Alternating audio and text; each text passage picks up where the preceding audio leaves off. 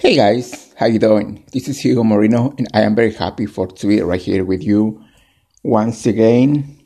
I'd like to share to you uh, with you right now some portion of the Bible, and um, I'd like to talk about unfairness. The Bible says in First Thessalonians chapter five and verse eighteen. It says, "Be thankful in all circumstances." For this is God's will for you who belong to Christ Jesus. You know, in the scripture, um, it wasn't fair for David to be put down by his family, but that didn't stop him from taking the throne. And it wasn't fair for Joseph to be betrayed, sold into slavery, led about, and put in prison. But that didn't stop him from becoming the prime minister of Egypt.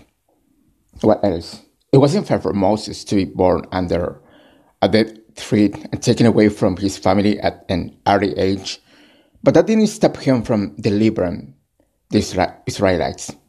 Now, who says life has not, um, who says life has to be fair for us to fulfill our destiny?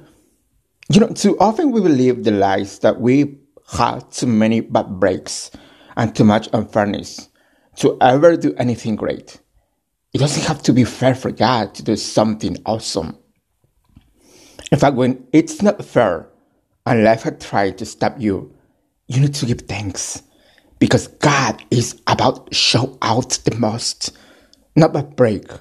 No injustice, not disappointment, and no person can cancel God's plan for your life. So look forward because your better days are in front of you. All right. Thank you so much for your time and see you guys next time. Bye.